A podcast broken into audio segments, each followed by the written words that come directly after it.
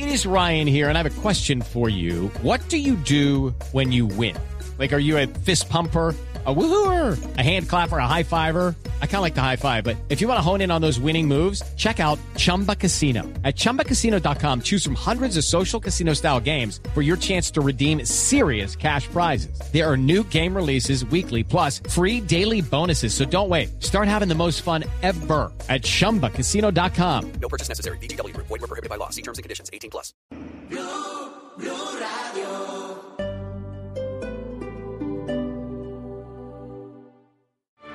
El Teatro Mayor Julio Mario Santo Domingo en coproducción con la Orquesta Filarmónica de Bogotá presenta Don Giovanni de Mozart bajo la dirección escénica de Marcelo Lombardero 25, 27 y 29 de febrero. Compre ya sus entradas a través de primera fila o en taquillas del teatro. Apoya a Bancolombia y Caracol Televisión. Invita a Blue Radio y Alcaldía de Bogotá. Más información www.teatromayor.org. Código PULEB YRL 788. El mundo está en tu mano.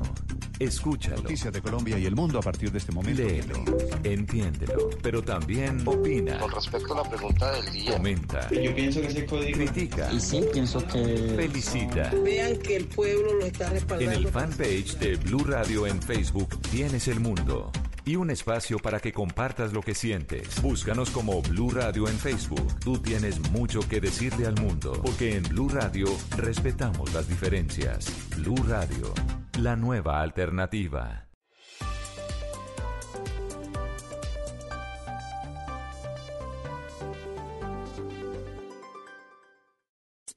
¿Qué tal una deliciosa torta? Unos ricos pastelitos unas exquisitas galletas, un pan calientico, con harina de trigo, los farallones.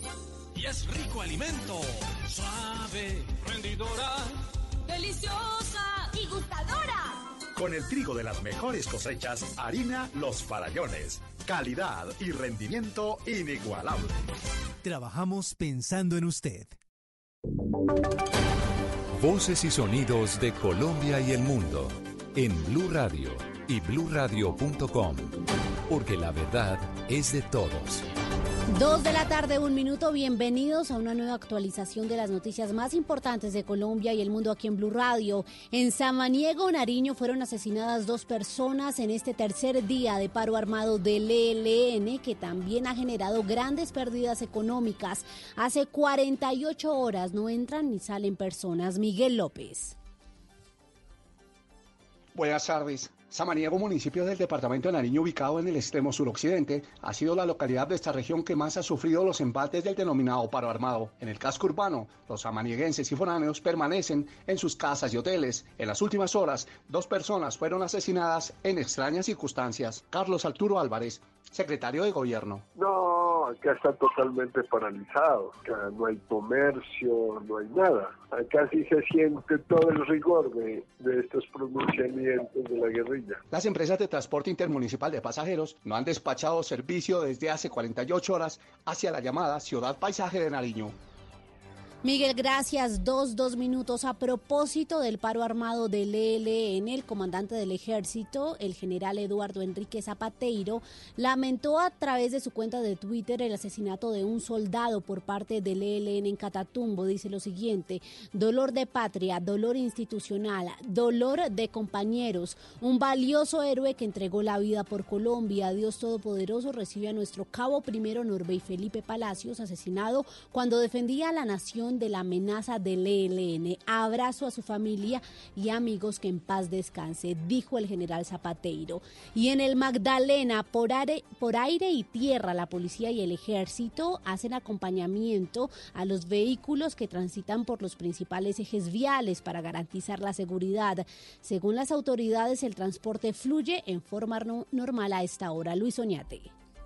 Las caravanas de seguridad en las vías se iniciaron con las primeras luces del día en la troncal de Oriente y en los principales ejes viales del Magdalena, luego de que anoche un grupo de hombres encapuchados incineraran un bus en cercanías de Aracataca. El coronel Samir Pava, comandante de la policía en el Magdalena, señaló que se ha instalado un puesto de mando y se tienen líneas y comandos especiales para atender cualquier eventualidad. Y de inmediato nosotros retomamos el control de las vías haciendo eh, las caravanas correspondientes desde el sector de la Loma del Bálsamo. La noticia del momento en Blue Radio. A las 2 de la tarde, 4 minutos, vamos con JJ Osorio que se encuentra en la meta del Tour Colombia 2.1 porque Sergio Andrés Higuita es el nuevo campeón. J. Hola María Camila, barrió el EAF Education aquí en el Alto del Berjón. Hicieron el 1-2 en la etapa con Daniel Felipe Martínez y con Sergio Andrés Higuita en un remate espectacular. Controlaron los ataques del equipo de Lineos y sobre el final remataron a Egan Bernal, que era el que venía trabajando para hacer el cierre de la jornada.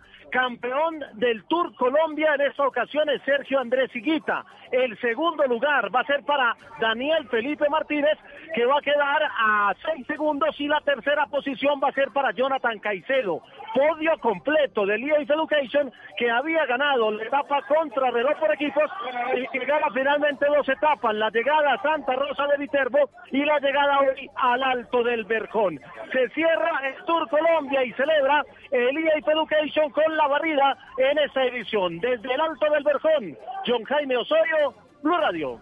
JJ, gracias. Allí desde la meta del Tour Colombia 2.1 tendremos ampliación y por supuesto las declaraciones del ganador en nuestro próximo Voces y Sonido. A las sonidos a las 2.5 minutos vamos con noticias del mundo porque al menos 40 estadounidenses infectados con el nuevo coronavirus se detectan en un crucero de Japón. Juan David. Esto lo anunció Anthony Fucci, funcionario de los Institutos Nacionales de Salud estadounidenses, luego de adelantar la evacuación de los ciudadanos que se encontraban en el crucero Diamond Princess en Japón. El gobierno afirmó que los 40 infectados no viajarán a Estados Unidos y que se quedarán en hospitales de Japón aislados mientras estudia su evolución. Recordemos que los pasajeros de crucero salieron hace tres horas en barcos pequeños pasando por un centro de pasaportes improvisado y sin someterse a controles de salud, luego de estar en cuarentena por dos semanas en el crucero. Por otro lado, María Camila, Taiwán confirmó hoy la primera muerte en la isla por el COVID-19. Era un hombre de 61 años que falleció tras haber sido diagnosticado con neumonía y que había sido hospitalizado el pasado 3 de febrero. Noticias contra reloj en Blue Radio. A las 2, 6 minutos la noticia en desarrollo. Sofía Negroponte, hija del exdirector nacional de inteligencia de Estados Unidos, John Negroponte, fue detenida en el estado de Maryland bajo cargos de asesinato en primer grado después de que presuntamente agrediera con un cuchillo a un joven de 24 años. La empresa canadiense, en la cifra les contamos que esta empresa bombardiera anunció que ha perdido alrededor de 1.607 millones de dólares el año pasado y que por esto abandonará la fabricación de aviones. Y cerramos con la noticia en a la que quedaremos atentos a exfuncionarios del Departamento de Justicia de Estados Unidos que pidieron en una carta pública al fiscal general William Barr que renuncie a raíz del manejo del caso Roger Stone, un estrecho colaborador del presidente Donald Trump declarado culpable de siete cargos por la llamada trama rusa. Muy bien, es todo de noticias, ampliación de estas y de otras informaciones en blurradio.com. Pueden seguirnos también en Twitter. Estamos como arroba blurradioco. Continúen con Mesa Blue. ¿Qué tal una deliciosa torta?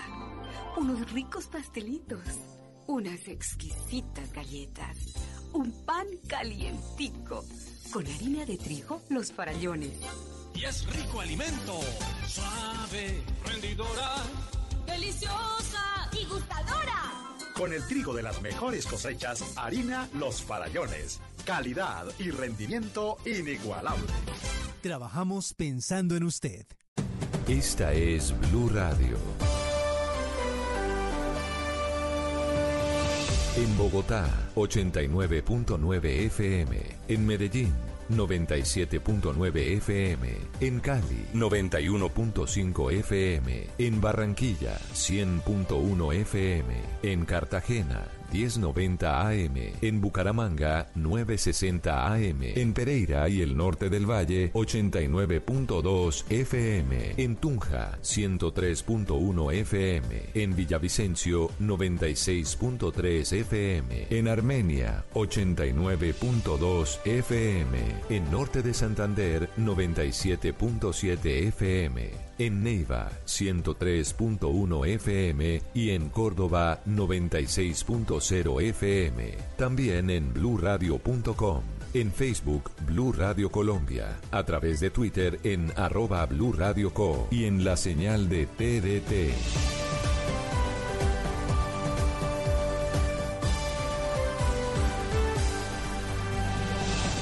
Blue Radio, la nueva alternativa.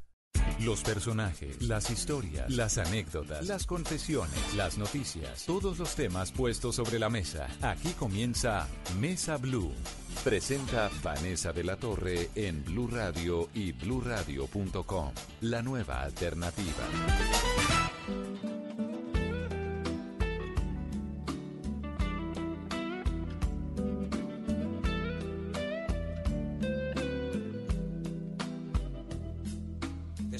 Sabes que eres la primera, que no miento si juro que daría por ti la vida entera, por ti la vida entera. Y sin embargo un rato cada día, ya ves, te engañaría con cualquiera, te cambiaría por cualquiera. Bienvenidos a Mesa Blue. Colombia acaba de pasar por dos festivales, dos Hey Festivals maravillosos. El de Jericó, que es fascinante por todo, por novedoso, porque el lugar es precioso, de gente entusiasta, inquieta, porque además el empresariado paisa volvió a dar ejemplo de saberse articular de manera muy exitosa en torno a proyectos de construcción cultural. Y eso hay que reconocérselo a los antioqueños. Y durante un fin de semana inolvidable, ese pueblo que es tan festivo, que está enclavado en las montañas del Bajo Cauca antioqueño, que sobrevivió a los horrores de la guerra, nos permitió el exquisito placer de la literatura, con un talón de fondo muy paradójico, y es que con fama fue pieza clave de la organización de ese festival en Jericó en momentos en los cuales se discute en Colombia la efectividad de las cajas de compensación. Y luego fue el Hey Festival de Cartagena, que ya casi que no necesita presentación, realmente con una presencia internacional y nacional también muy notable, un espacio para las letras, para la concertación, para el diálogo, para escuchar a gente que tiene propuestas inteligentes, novedosas, para reflexionar sobre la vida cotidiana. Verdaderamente Colombia acaba de pasar por estos dos episodios y escogimos a un autor que es Javier Cercas para hablar con él porque estuvo en los dos festivales, en Jericó y en Cartagena. Así que a continuación, nuestra entrevista, la de Mesa Blue, con el gran Javier Cercas, Premio Planeta de Novela el año anterior. No debería contarlo y sin embargo, cuando pido la llave de un hotel y a medianoche encargo un buen champán francés. Javier, gracias y bienvenido a Mesa Blue. Muchísimas gracias a ti y gracias por invitarme. ¿Cómo le ha ido en el Hey Festival? Estuvo en Jericó, está ahora en Cartagena. ¿Cómo se ha sentido? Eh, he estado en todos los Hey Festivals de Colombia, ¿no? No me falta ninguno. Mira, es una, es una cosa fantástica. El Hey Festival en general. Yo he estado en muchos, entre otros en el originario, que sabes que está en Gales. Sí, en el Reino Unido, ¿no? Exacto, en el Reino Unido. Pueblecito muy pequeñito, bueno, y en España también hay, en México, en fin. Este es el primero, yo vine al primero de Cartagena, cuando García Márquez estaba todavía vivo, que era un poco como el, el patrón, ¿no? El que había empujado para que esto ocurriera. Es, es fantástico, la verdad. Cartagena es el lugar donde más veces he estado. Y te voy a decir una cosa, en general, el, el público latinoamericano es de un eh, entusiasmo total, pero como el colombiano no hay. O sea, es, te sientes, desde la primera vez que vine aquí, una rockstar, la verdad. O sea, la gente es muy cariñosa. Es verdad, o sea, esto no te lo digo yo, te lo dice cualquiera. Muy efusiva, muy cariñosa, eh, lectores muy atentos, muy, Muy apasionados. muy apasionados. Pero eso la es un medidor interesante de los colombianos, porque nosotros los colombianos solemos creer que los colombianos no leen tanto y que Bueno. no es obviamente pues porque como no somos españoles ni franceses, que es un pueblo que culturalmente no es tan inquieto, ¿no? Querida amiga, los españoles también pensamos que no somos tan no somos buenos lectores, que no hay buenos lectores y tenemos todos tenemos razón, porque siempre hay gente, hay más lectores en muchos otros países. O sea, Francia es uno de los países realmente donde hay muchos más lectores. En, los países nórdicos, Inglaterra. Eh, pero eso, en el fondo, o sea, ¿por qué, ¿por qué lamentamos que no haya lectores? Porque hay gente que se está perdiendo un placer extraordinario. Esa es la verdad. Cuando alguien me dice, a mí no me gusta leer, yo lo único que se me ocurre es... Qué darle- lástima. no, darle el pésame directamente, porque, oye, tú te lo pierdes. O sea, ¿qué le vamos a hacer? La lectura es un placer. Un placer que da conocimiento. Pero es un placer, como el, como el placer sexual. El placer sexual, y es perfectamente comparable. Ayer con Alberto Mangel, Alberto Mangel decía, jouir se utiliza el mismo verbo en francés para el placer sexual y para, la lectura. Jouir d'un livre y jouir de, ¿no? de- gozar de otra persona. y- y es igual, o sea, es un placer, y el placer sexual da conocimiento propio y conocimiento del otro. Pues la literatura es igual. La literatura es un placer, antes que nada es un placer, no es una obligación. O sea, no, nadie. Yo no lamento que la gente no lea porque, porque no sé qué, no, primero porque es un placer. Ahora, también es verdad que, que es conocimiento y que además crea lo que- lo- aquello que más detesta el poder, que son que es gente capaz de decir no. Ciudadanos libres, ciudadanos que le dicen al poder no, ciudadanos insumisos. El poder lo que quiere son borregos. El poder lo que quiere son gente acrítica. El poder, lo- eso es lo que quiere el poder. Entonces, no es solamente un placer eh, personal, no es solo un placer propio, que es lo primero y lo más importante, sin eso no hay nada, sino que además contribuye a que vivamos mejor, porque yo quiero vivir en un, en un país, en un lugar, en una sociedad Democrática. Claro, y en la que la gente sea capaz de controlar el poder, en la que la gente sepa mandarle a la mierda al poder. Pero usted- Pero, pero sin, sin literatura, sin lectores, eso es imposible. Cuando usted dice que hay que leer porque es un placer, básicamente, y por todos estos componentes, ¿hay que, ¿algo en especial hay que leer o da igual si uno lee Agatha Christie No, o, bueno. o Dostoyevsky o a Javier Cercas? Sí, es una muy buena pregunta. Buenos libros. Pero es que los buenos libros son los más placenteros. ¿Comprendes? Es decir, Cervantes o Dostoyevsky no son Cervantes o Dostoyevsky porque ah, haya que, que para leerlos haya que ser catedrático o, o- o académico de la lengua, sino porque producen un placer extraordinario, único. A veces hay algunos libros que requieren un poco de esfuerzo, es verdad. Pero, por ejemplo, el mejor libro del mundo, que es El Quijote, que yo sepa, ese libro es un libro esencialmente popular. Ese es un libro que leían, que leía la, que era un libro para la gente, no es un libro para intelectuales, no es un libro Sin pretensiones, dijo usted en la, en la exposición de Jericó, me llamó un montón eso la atención, cuando habla de Cervantes y del Quijote que dice que fue escrito sin pretensiones, ¿no? Obviamente Cervantes quería escribir el mejor libro posible, como cualquier escritor, pero no es un libro para las élites, no es un libro difícil de leer, en absoluto. En la época fue un libro enormemente popular, fue un bestseller, ¿comprendes? Eh, a ver, es verdad que hoy, no quisiera engañar yo aquí a los lectores, yo a un chico de 13 años no le pondría a leer el Quijote ni loco. ¿Usted qué le pondría a leer a un chico de 13 años? El- la Isla del Tesoro, Claro. por ejemplo, y muchos otros. La Julio cabaña del tío Ton. Ese me gusta menos, pero bueno, también. Pero, pero eh, Julio Verne, yo leí todo Julio Verne, eh, eh, Salgari, Stevenson, montones de escritores, incluso algunos que parecen...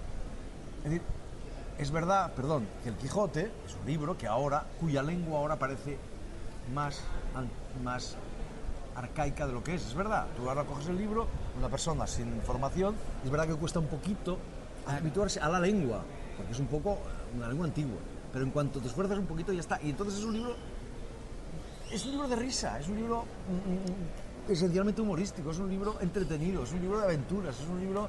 Ahora, eso no significa que no plantee problemas serios, es decir, el entretenimiento, el placer, no es incompatible con la seriedad. Y el humor no es incompatible con la seriedad. El ese es el libro más divertido del mundo y más serio del mundo. Entonces, este es el gran problema que tenemos que, que mucha gente tiene, y es que cuando empieza a pensar en la literatura, no digamos en los grandes libros, en los grandes clásicos, lo que empieza a pensar es, Dios mío, qué esfuerzo me va a costar esto, Dios mío, esto es un... No, esto es una cosa muy Sí, seria. es una es tarea y una- ahí se pierde el encanto de- Claro, lectura obligatoria, yo siempre digo, es un oxímoron. Dejar libros, ¿usted es de los que los deja en la página 50 si se aburre? Sí, antes. ¿Cuántas páginas le da un libro que no lo agarra de Depende entrada? del libro. Pero si el libro...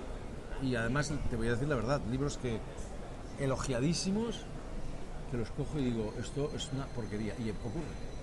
¿Cuál fue el último que dejó? No lo voy a decir. Me niego.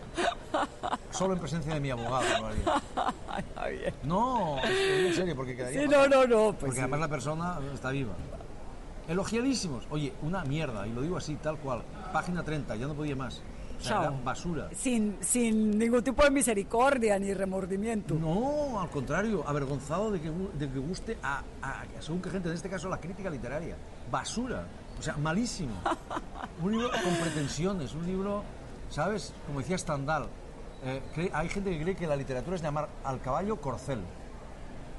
Eso ocurre.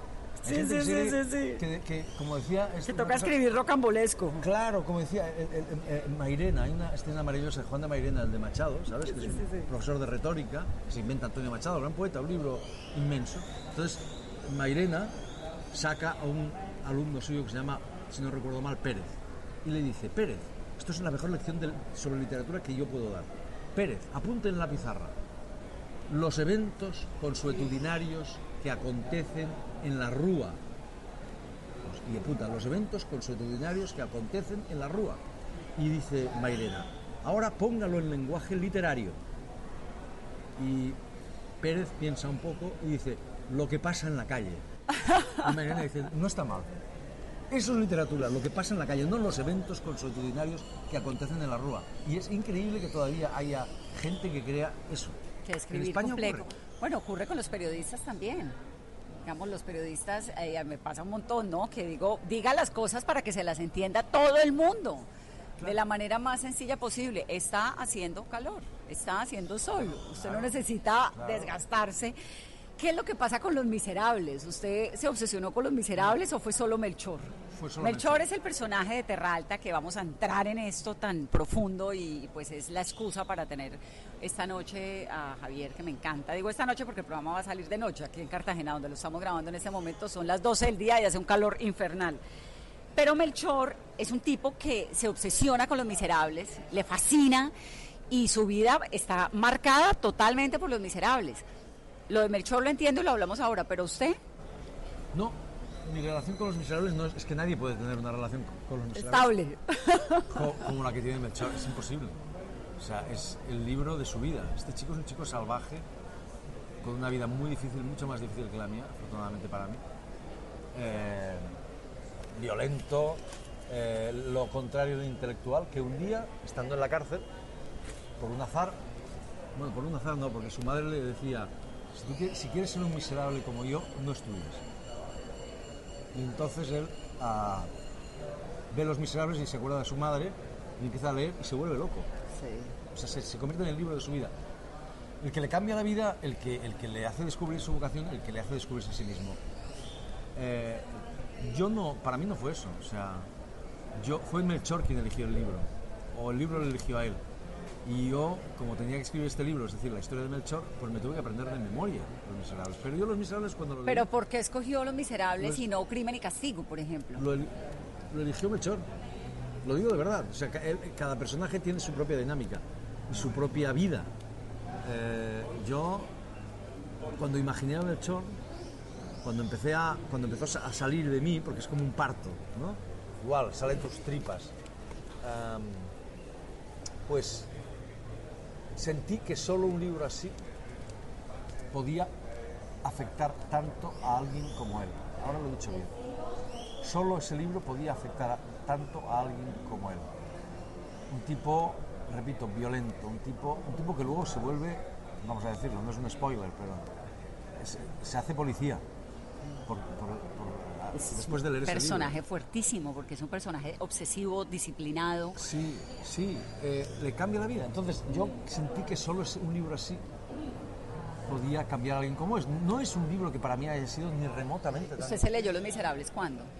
Yo creo que tenía, lo he pensado a veces, 18, 19 años. Y, y- y bueno, es un libro increíble. Yo soy más, mira, soy mucho más...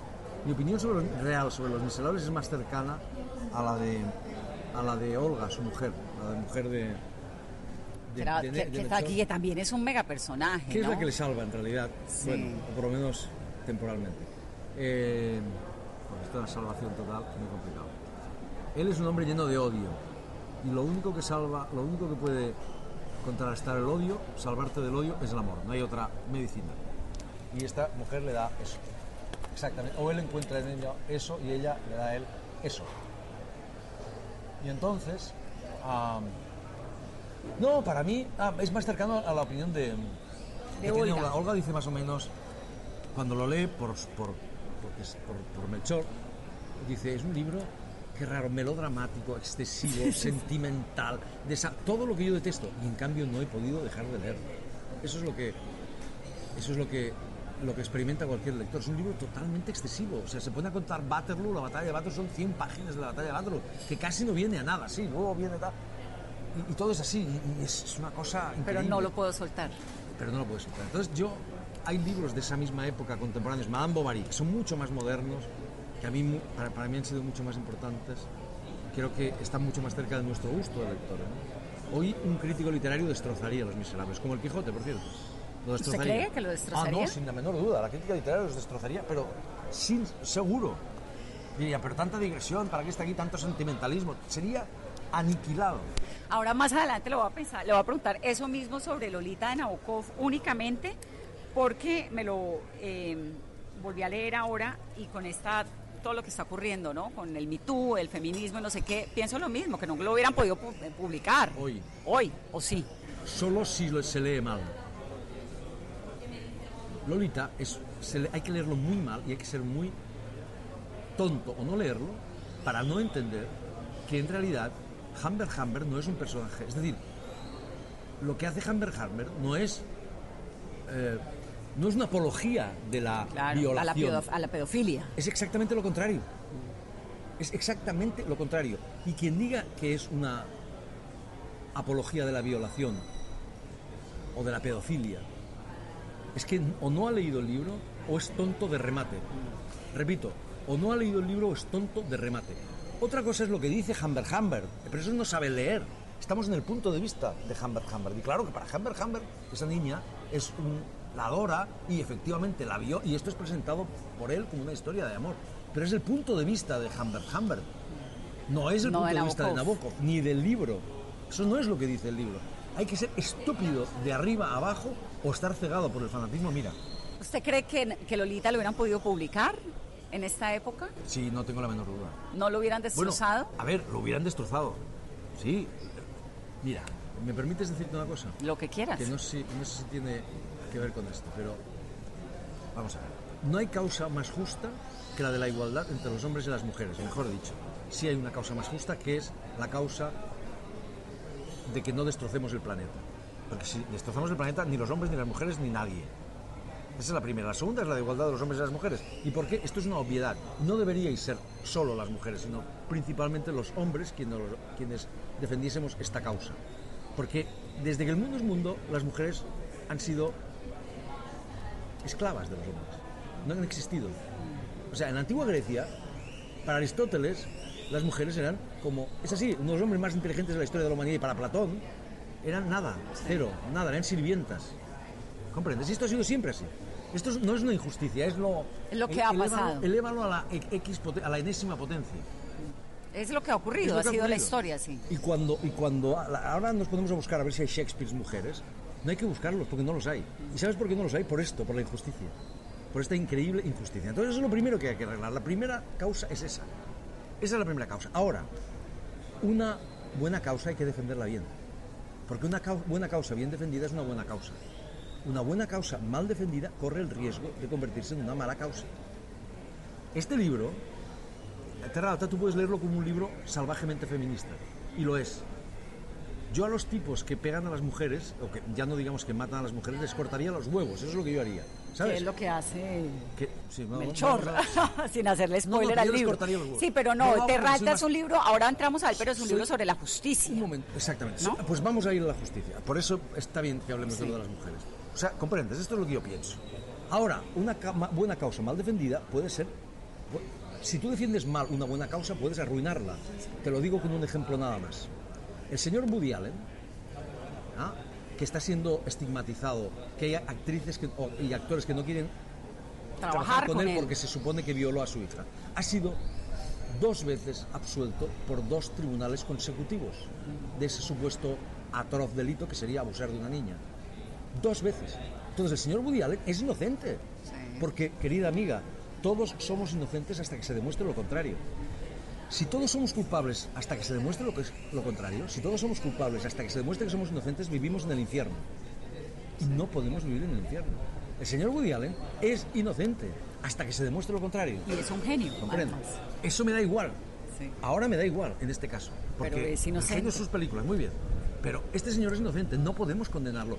Eso es la perdición del movimiento feminista, que es de la causa feminista. Si esto se convierte en una caza de brujas, se acabó el feminismo y esto es vital. Lo nece- no necesitamos que no se acabe, que siga, pero hay que defenderlo bien. Sí, Si todos los hombres somos violadores hasta que se demuestre lo contrario, ¿Estamos fregados? estamos fregados todos. Sí. Yo, cuando hay una canción que dice eres el violador eres tú, yo digo, yo no. Yo no he violado a nadie, Nadie. ni tengo la más mínima intención de hacerlo, ni lo he hecho jamás, ni he abusado de ninguna mujer, ni he pegado a ninguna mujer.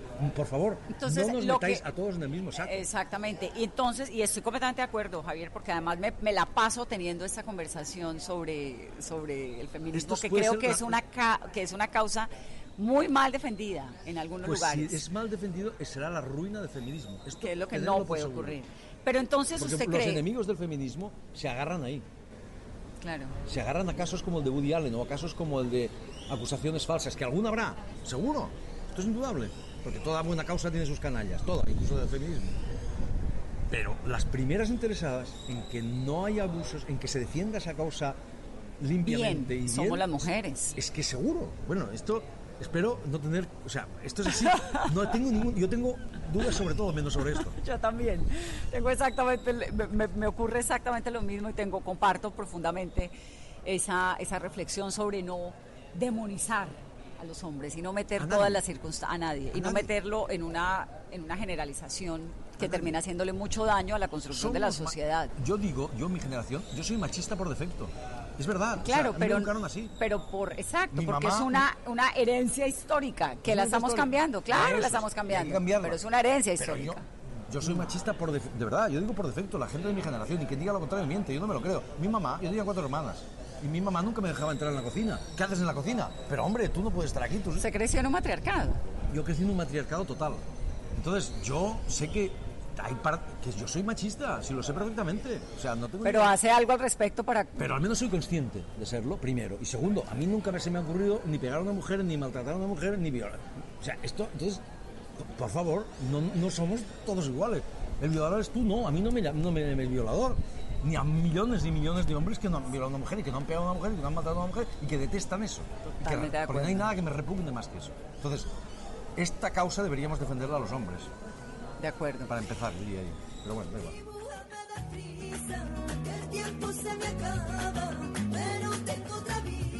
Cercas es un escritor español, como lo han podido notar, que además es columnista del periódico El País, docente universitario de filología. Su obra es caracterizada por una mezcla y una combinación de géneros literarios donde la crónica, el ensayo, el testimonio y la ficción se entrelazan. Tiene entre sus libros novelas El móvil, El inquilino, El vientre de la ballena, Los soldados de Salamina, que es eh, como la gran novela de él, por lo menos hasta el 2001, La velocidad de la luz, La anatomía de un instante, Las leyes de la frontera, El impostor, El monarca de las sombras y ahora Terra Alta, que es Premio Planeta 2019. Hacemos una pausa rápidamente, regresamos en breve. ¿Dónde van? ¿Dónde van? Los que lloran en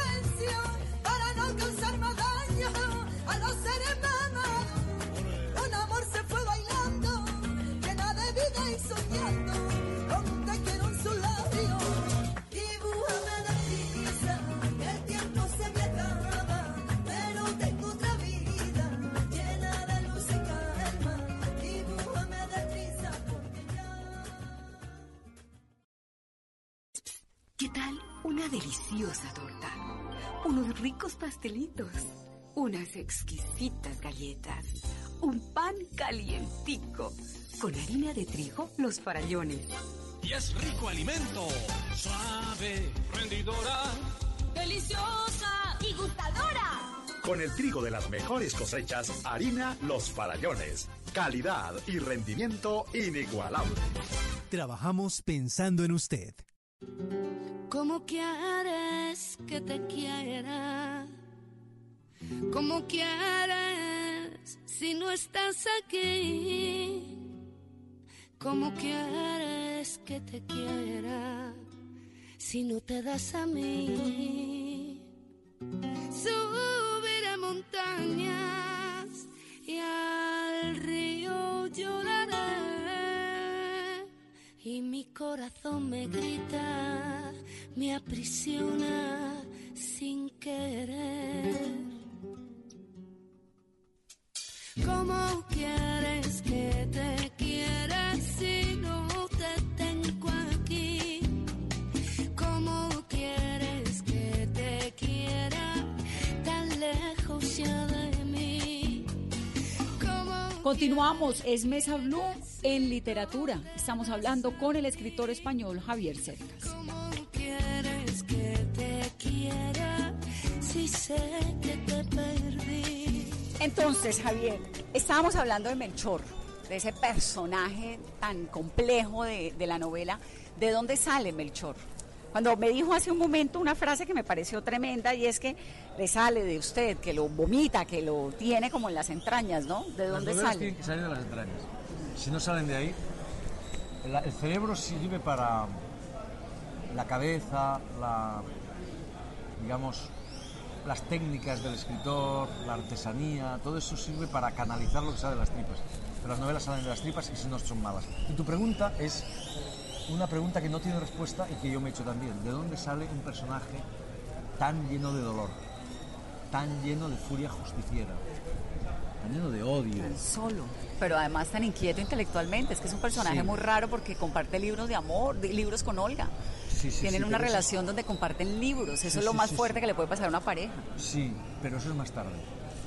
Eso es más tarde. O sea, como te decía, lo que a él, él se enamora de esa mujer porque le cura. Esa mujer es, es el amor. O sea, lo único que sal, lo único que cura del odio es el amor. Y lo que encuentra esta mujer es una cosa que nunca había encontrado, que es una mujer que la quiere y a la que él quiere. Y efectivamente los libros son un elemento fundamental de ese amor, porque él es un salvaje que ha descubierto los libros gracias a los miserables en la cárcel, pero los libros son una cosa íntima, personal. O sea, te los lleva en secreto, no habla con nadie. ¿Te acuerdas que sus compañeros se ríen a veces de él porque lee novelas? A varias veces. A él le da igual. Entonces de repente con esta mujer, que es bibliotecaria, habla de libros. Hay dos cosas, bueno, para empezar dos cosas que le, le enamoran de ella. Una son los libros. Se pueden hablar de libros. Una cosa tan íntima para él, tan secreta, tan tal, de repente sale a la luz con ella. Y hay otra, ¿sabes? Que es la más importante quizá de todas. Que es la risa. Porque ella, hay un momento, ¿te acuerdas que le cuenta? Él le dice, "¿Tú ¿no has leído Los Miserables porque es la novela de su vida? Y ella dice, no, pero sé una historia. Y dice, ¿cuál? Y es una historia cierta, que es, es maravillosa. Cuando, cuando se publican Los Miserables, Víctor Hugo está en Bélgica, eh, eh, exiliado. Y entonces se publican Los Miserables y entonces le manda una carta a su editor.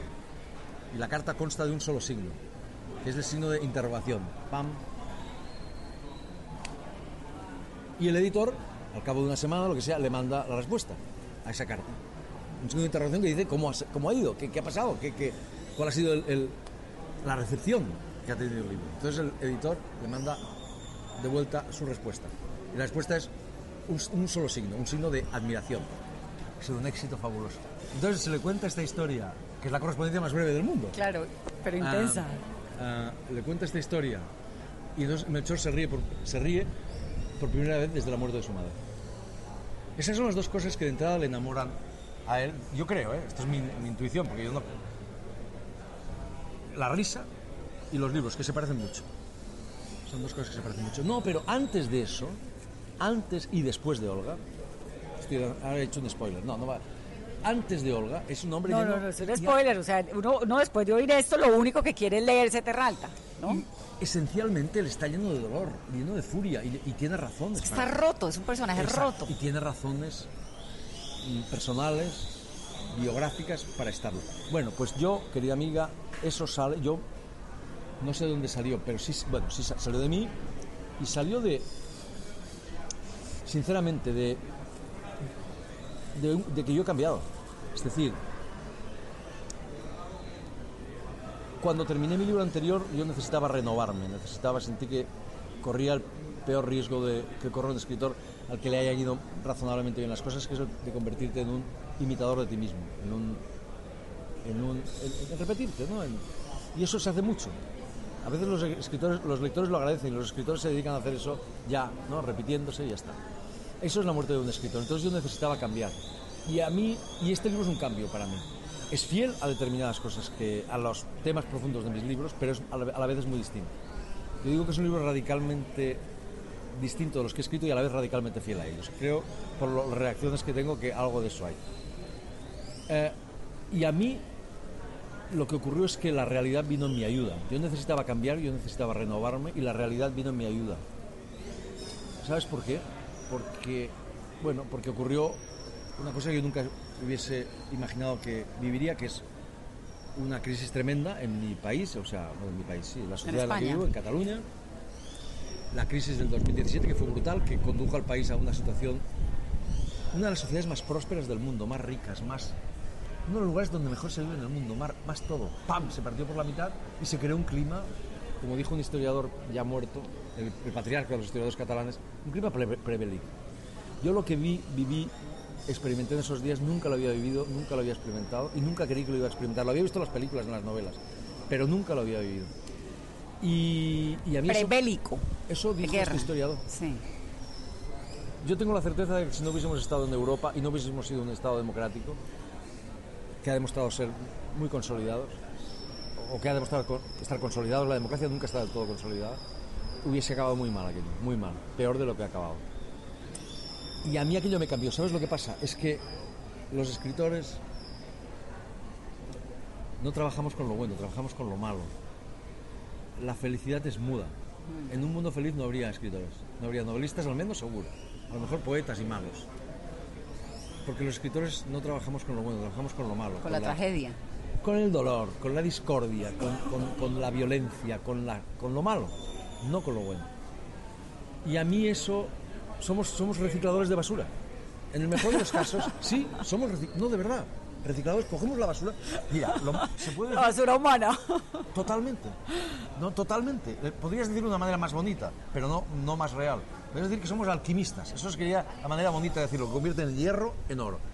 Pero no, somos recicladores de mierda, de basura. Cogemos lo malo y le damos un sentido al menos. Y por eso somos útiles. Porque cogemos lo malo y le damos un sentido. Al menos le damos un sentido. En el mejor de los casos, belleza. El sentido es belleza. Entonces, a mí eso me sirvió. O sea, me vino bien. Porque te voy a contar una cosa que no he dicho. Casi, pero te lo voy a decir aquí ahora que no nos oye nadie. Estamos en esta Es que- esquina en el hotel. Es que, es que yo ahí digo cosas que no me atrevería a decirte aquí. Es decir, la, la- la ficción, la literatura, sirve para decir aquello que no podrías decir de otra manera, aquello que no puedes expresar de otra manera. Yo, en- yo escribo artículos como tú, yo no soy periodista, pero escribo artículos y algunos desgraciadamente demasiado han tenido demasiado eco y en fin sobre estas cuestiones políticas. Yo no nunca lo imaginé, pero cuando tu país se va a la mierda, pues al final hablas Nos de esto. toca, sí. Eh, me hubiese encantado no tener que hacerlo. Eh, entonces yo en el libro este digo cosas mucho más profundas y mucho más serias de las que digo en mis artículos. Sobre lo que, sobre lo que yo siento, sobre lo que ha pasado. Pero son cosas que no podría decir de otra manera, porque ni siquiera a mí mismo me atrevería a decirlo de otra manera. O sea, toda esa furia, todo ese dolor, todo es, Esa venganza. ese afán, exacto, ese afán de venganza, esa, eso sale de las tripas. Y eso solo se puede decir en una novela. La no- las novelas sirven para decir aquello que solo se puede decir en las novelas. Las novelas son un instrumento de conocimiento insustituible. No lo puede sustituir ni el ensayo, ni el periodismo, ni la filosofía, nada de eso. Es un modo de conocimiento propio. Y por eso, por eso la novela es insustituible. Y ya que estamos en el Yo tema no de la venganza, de otra manera. queda uno con la el gran incertidumbre, ¿no? La gran incertidumbre del libro es ¿se puede la, se vale la justicia por cuenta propia cuando no hay justicia? Eso es. ¿Se Ese vale es- la venganza? Creo que ese es como el gran interrogante que le deja uno el libro, ¿no? No, absolutamente. ¿Sí? Lo has leído muy bien. Esa es la, esa es la- Mira, para mí escribir una novela es formular una pregunta compleja de la manera más compleja posible. Eso es escribir una novela. Y no dar respuestas. Los novelistas tenemos prohibido dar respuestas, o al menos dar respuestas claras, nítidas, taxativas. Sí, ¿se puede o no se puede? Sí, quien dice eso, la pregunta yo la formularía, si tú la has formulado muy bien, yo la formularía de esta manera. Si es legítima la venganza cuando la justicia no nos hace justicia, ¿es legítima la venganza o no? Si yo dijera, si este libro dijera sí lo es o no lo es, No, es un mal ya, libro. se nos tiramos el libro, sí. no, no. Eso sería propaganda Sería- sí, eso no- ya no es Y entonces literatura. ya no Exactamente, bravo. Lo que yo hago es formular esa pregunta de la manera más compleja y tirársela al lector y Y decirle... queda uno con eso aquí en la cabeza todo es, el tiempo, sobre todo porque fíjate que Colombia, que es un país con estos retos de justicia tan graves, ¿no? Y donde hay tanta venganza por todo lado, queda uno muy quieto con ese interrogante. Ese es un tema universal, porque ese problema lo tenemos todos, de una manera o de otra. Pero en Colombia no es, en Colombia es acuciante, porque estáis en ese, exactamente en ese punto. Claro, estás en el, en un tema, en el tema del proceso de paz, donde hay un montón de gente pidiendo venganza, O venganza. Y también justicia, justicia que a veces se puede parecer a la venganza. que a veces se puede parecer a la venganza, exactamente, exactamente. Eso es lo que le pasa a Melchor. Melchor es un hombre furiosamente sediento de justicia, y no le falta razón, como No, las no. víctimas en general. Es natural que las víctimas Claro. quieran justicia. Lo, lo raro sería que no la quisiese. ¿Cómo no van a querer justicia una madre que le ha matado a su hijo? O que ha matado a su marido. ¿Cómo no van a querer justicia? La pregunta es, la pregunta es, ¿y si, y si no hay posibilidad de hacerla? O del todo no hay posibilidad de hacerla. ¿Es compatible la justicia con la paz? La justi- hay un personaje en la novela que dice, la justicia absoluta puede ser la más absoluta de las de injusticias. las injusticias. Eso es muy difícil aceptarlo. Melchor no lo entiende, o al menos no lo entiende durante el libro. A lo mejor al final del libro lo ha entendido, no lo sabemos todavía. Pero no lo entiende. Y cuando, por motivos personales, tú lo has dicho antes y yo lo voy a repetir, Melchor es un tipo que eso no lo acepta. No lo acepta. Es conocido en la comisaría porque cuando hay una denuncia, vamos a decirlo, esto no es un spoiler, cuando hay una denuncia de maltrato a una mujer, el tipo denunciado aparece con una paliza encima tremenda, porque él lo hace. Porque él va y Va por las noches, lo hace sí. boom.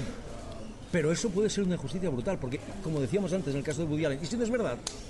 ¿Y si hay otro personaje que dice no respetar las formas de la justicia es no respetar la justicia? Esto- esto- las dos cosas las dice el mismo personaje, es un- viejo policía, un viejo eh, subinspector de policía.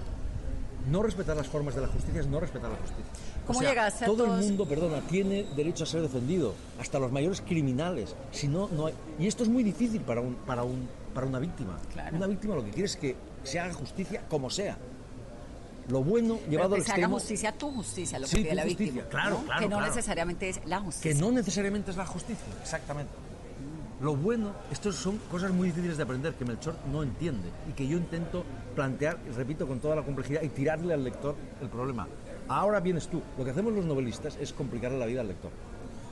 Ah, me gustó esa frase que diste en el conversatorio de Jerico, porque dice, a la mitad del libro la escribe, que además, eh, no sé si es tuya o es de alguien que, que aparece en el libro. Es del francés. Sí, del la mitad francés. un libro la escribe el autor, la otra mitad la escribe el lector.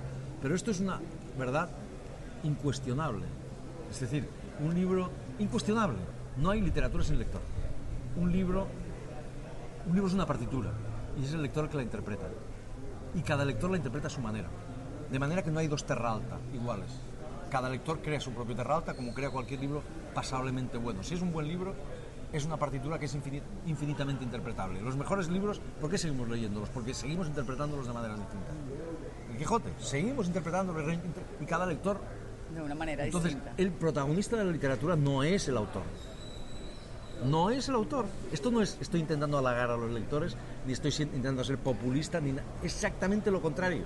Esto funciona así. Es un diálogo, la literatura es un diálogo entre el lector y el libro. Sin lector no hay libro. Sin lector esto es un montón de letra muerta. Aquí tiene letra muerta. Es cuando el lector lo abre y empieza a leer, cuando esa letra muerta cobra vida. Una vida nueva y distinta en cada caso. Javier, ¿cómo desarrollaste y trabajaste en, el, en, el- en todos estos conceptos de la justicia? Vamos, ¿cómo, ¿cómo llegaron? ¿Cómo los fuiste articulando? Honestamente la respuesta es no lo sé. yo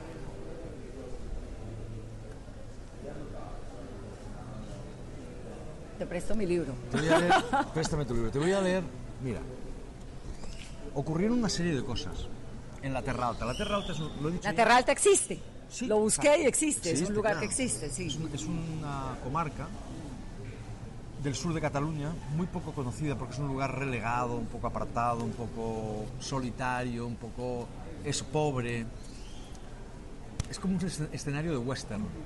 A mí me gusta pensar en mis libros como westerns, como, como épica, como novelas épicas. Esto Alberto Mangel lo argumentó muy bien y fue muy iluminador para mí. Son- es un intento de re- recuperar la épica. Y, em, y, y yo descubrí ese territorio que nadie conoce, salvo por el hecho de que allí, a quienes les suena en España, tienen una idea del sitio, es porque allí transcurrió la batalla más cruenta de la historia de España, que es la batalla del Ebro al final de la guerra. Bueno, es igual, yo descubrí este territorio, me fascinó, me, me- me- enamoró, lo descubrí por mi último libro, que era un libro sobre, comillas, el héroe de mi familia, un joven, muy joven, un niño, que fue a la guerra civil en el bando franquista y que murió en combate después de, de pelear en los frentes más duros, de ser herido cuatro veces, era oficial. Pero un niño, 17 años, era el héroe de mi mamá, porque era su... Era más que su tío, era su hermano, porque mamá tenía 5 años en la guerra, cuando estalla la guerra, 7 cuando muere este chico, y siempre oí hablar de él, siempre, siempre, siempre. Y era el libro que yo siempre quería escribir, siempre quise escribir. Pero no sabía si, quería- si podía, no, si podía, si... Porque era el símbolo de la adhesión de mi, fa- de mi familia a una causa equivocada, a la causa franquista. Entonces, bueno, finalmente lo escribí y yo llegué a la Terra Alta por eso, porque allí transcurrió la batalla, yo iba detrás de las huellas de este chico y tal. Total que allí ocurrieron una serie de cosas en un momento determinado y un día, cuando ya habían ocurrido esas cosas, y, y yo llevaba un año, más de un año sin escribir, porque quería que ese, El Monarca de las Sombras era mi último libro. Porque, como te decía antes, si continuaba por esa vía, me podía convertir en un imitador de mí mismo, eh, repetirme a mí mismo, etc. Entonces, yo un día iba por la calle después de que habían ocurrido una serie de cosas y me entró esta frase que es la primera del libro. Esta es la frase primera del libro, aunque ahora es la, la primera frase del segundo capítulo, pero en rigor es la primera frase que se me ocurrió. ¿Qué es y cuál? dice así, la voy a leer. Se llamaba Melchor porque la primera vez que su madre lo vio recién salido de su vientre y chorreando sangre, exclamó entre sollozos de júbilo que parecía un rey mago. Su madre se llamaba Rosario y era puta. Bueno, en las novelas que a mí me gustan, toda la novela está como en germen en la primera frase. Y esto es No, ya uno aquí. lee esa frase y tiene que seguir el libro. No, está todo No hay- aquí. No hay forma de no seguir. Está todo aquí. La sangre, o sea, la violencia, La los- maldad, los, el abandono, sollozos, la el- mamá. El, dolor, la mamá, eh, eh, eh, el júbilo, la puta, el sexo, todo. Toda, la, toda la novela en germen está aquí. Y además aquí había una música distinta. Había, había una música distinta. O sea, mis libros anteriores, por ejemplo, esto me lo dijo un señor cuando me encontré en el aeropuerto y me dijo, he leído todos sus libros y este tal me ha encantado y no sé qué. ¿Y sabe cuál es la diferencia entre, entre este y los anteriores? Me, me dijo él. Y dije, ¿cuál? Este en la tercera persona. Y yo dije, es usted un muy buen lector. Porque este es un libro, a diferencia de los libros anteriores que es, digamos, antes del Monarca de las Sombras, de este Soldado de Salamina, todos eran primera persona, además una primera persona muy cercana a mí. El tipo se llamaba narrador a menudo, o casi sí, que a menudo se llamaba Javier Cercas, etc. Y este, en cambio, hay una gran distancia. Y esa gran distancia, paradójicamente, me ha permitido decir cosas que, como te digo, muy íntimas. ¿no? Esto es un maravilloso descubrimiento. La tercera persona me ha permitido decir cosas más íntimas que a veces la tercera persona. Claro. Que- perdón, que a La veces la primera, primera persona. que el yo. Que el yo. Sobra. Y un yo, y un yo muy próximo a mí incluso. Entonces, ¿cómo, cómo se desarrolla esto? Tendría, no sé. Cuando, cuando tú pones todos mis libros, en todos mis libros, todos mis libros tenían algo de thriller, de, de novela policíaca. Esto mucha gente lo lee como una novela policíaca. No tengo ningún problema. El lector es el que manda. Que cada uno lo lea como quiera. Ah, todos tienen algo, tenían siempre algo de, de thriller, porque en todos había un enigma y alguien, un que intentaba- claro. y alguien que intentaba Y solucionar. en este también lo hay. Claro, lo que pasa es que en este caso hay un policía y hay un crimen. Y tú, en cuanto pones un policía y un crimen, ya, hay, ya estás hablando de la justicia. Es inevitable. Entonces, un poco el. No es que yo primero dije. Los novelistas no funcionamos así, no decimos, mira, voy a plantear el tema de la justicia. Y ahora voy a poner un ejemplo de historia para ilustrar el tema de la justicia, lo que yo quiero decir. Es lo contrario. Es exactamente lo contrario. Tú lo primero que tienes es una historia, una gente a la que quieres o la que detestas, unos personajes, una, un, un- un juego que tú creas. Sí, unas reglas que tú impones. Cuando unas arranca. ¿saben que va a terminar? No, no, ni sabes qué es lo que quieres decir. Lo sabes cuando yo sé lo que quiero escribir cuando ya lo he escrito. Yo sé lo que quiero decir cuando ya lo he dicho. Esta es la magia de la literatura. La, la- Yo soy un tipo normal, muy normal. Dalí decía, yo soy súper normal. bueno. Yo no soy tan normal, pero bastante normal. Y, y- y- y- y- pero sé que si me pongo a combatir con las palabras, con la forma, con la estructura, puedo llegar a decir cosas que ni yo mismo sabía que quería decir, que ni yo mismo sabía. En eso consiste el conocimiento de la literatura. En, esa- en ese combate con la forma, con las palabras, que te lleva a sitios que tú no conocías. Yo, a mí me importaba este chaval, nada más. Un chaval que se llamaba Melchor, que había sufrido mucho, cuya madre era puta, tipo muy alejado de mí, de, mi todo, experiencia. Y me importaba su vida y empecé a imaginarla y, y bueno, ocurrieron una serie de cosas que me llevaron ahí. Pero no son las ideas antes que las historias. ¿Tu mamá es un personaje muy importante en tu vida? Sí. Sí, ¿no? Porque te he ¿De quién? escuchado de acá, ¿de quién no? La bueno, mamá de quién no. No, no, pero me llamó la atención porque te oí en, en Jericó hablar de la mamá, aquí me has hablado de la mamá, tu mamá decía, pensaba que en antes y tú no se había escrito nada.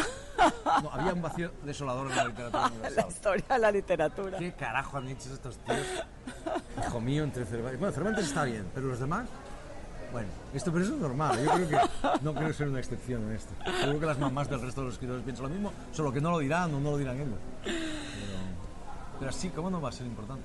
De hecho, es la protagonista secreta de algún libro mío, del Monarca de las Sombras, porque ella fue la que me, transmiti- la trans- me transmitió la historia de, de su tío, de su, de, su, de su casi hermano, y creo que es la protagonista secreta. Es muy importante la madre, ¿no? para todo el mundo, para los hombres, para las mujeres, porque es la que... En el fondo creo que acabamos siempre, yo creo que he acabado haciendo lo que mi madre quería.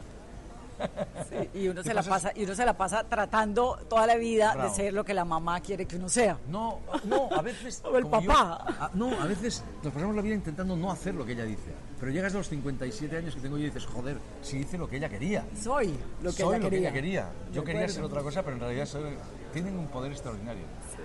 Extraordinario. O sea, aunque te rebeles. Javier, gracias. No, gracias a ti. Me queda una pregunta. Un placer. ¿El papá es el abogado? Eso tiene que contestarlo el lector. O bien, o bien, o bien, voy a decir una cosa que no se puede decir, pero la voy a decir. Que es que en realidad este es el primero de cuatro volúmenes. Este, este no sé, este es el primer volumen de una tetralogía. Esto yo al principio no lo quería decir para Terra Alta es el primero de cuatro Sí. y ya tiene los otros tres en la- medianamente en la, en la diseñados. Uno casi está escrito. ¡Ay, qué dicha! Sí, nunca me había ocurrido. Estoy feliz de hacer este experimento insólito. Es un experimento total. Uy, pero además delicioso no terminar un libro y saber ya qué es lo que va a escribir. Sí, es que lo supe instantáneamente. Es muy raro, nunca me había pasado. Yo no quiero separarme de este tipo, quiero saber, quiero, quiero saber lo que le pasa a este tipo y a los personajes que hay a su alrededor y, y me importan mucho y nunca me había ocurrido, nunca, es un experimento extraño hacer, seguir la vida de una persona a lo largo de cuatro libros y de, lo- de su mundo, ¿Y por qué cuatro y no tres? porque son cuatro.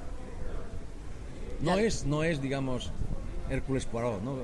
Tiene una serie de aventuras, no es, no es, un, no es Sherlock Holmes, ¿no? Sí, Que sí, sí, Son una 20 serie. o sí, que podía hacer 25, no, son cuatro. No sé por qué. Ya sé todo, yo ya lo sé todo, todo. lo que. A lo mejor Eh, me ¿Cuándo me vas a contar lo del abogado que me parece de suma importancia? Pero es que no hay literatura sin ambigüedad. No hay literatura sin ambigüedad. Y en- efectivamente, como tú dices, en este libro queda no solo ese punto, sino muchos No, un montón, claro. La oscuridad. Pero es que no hay literatura sin ambigüedad, no hay literatura sin oscuridad, no hay literatura sin, inde- sin indeterminación. Lo que pasa es que como yo soy Porque eso es- periodista, entonces yo necesito el, el- el desenlace del abogado y el, y el, y el Melchor urgente, ¿no? Porque, Pero por, porque el periodismo y la literatura son lo opuesto. En el periodismo sí que hay certezas, o puede haber certezas. son indispensables, por lo menos Neces- buscarlas. Exactamente, al menos buscarlas. Y si la encuentras, bravo. Pero en la literatura, si encuentras la certeza, horror. No puedes dar respuestas a las preguntas que has encontrado.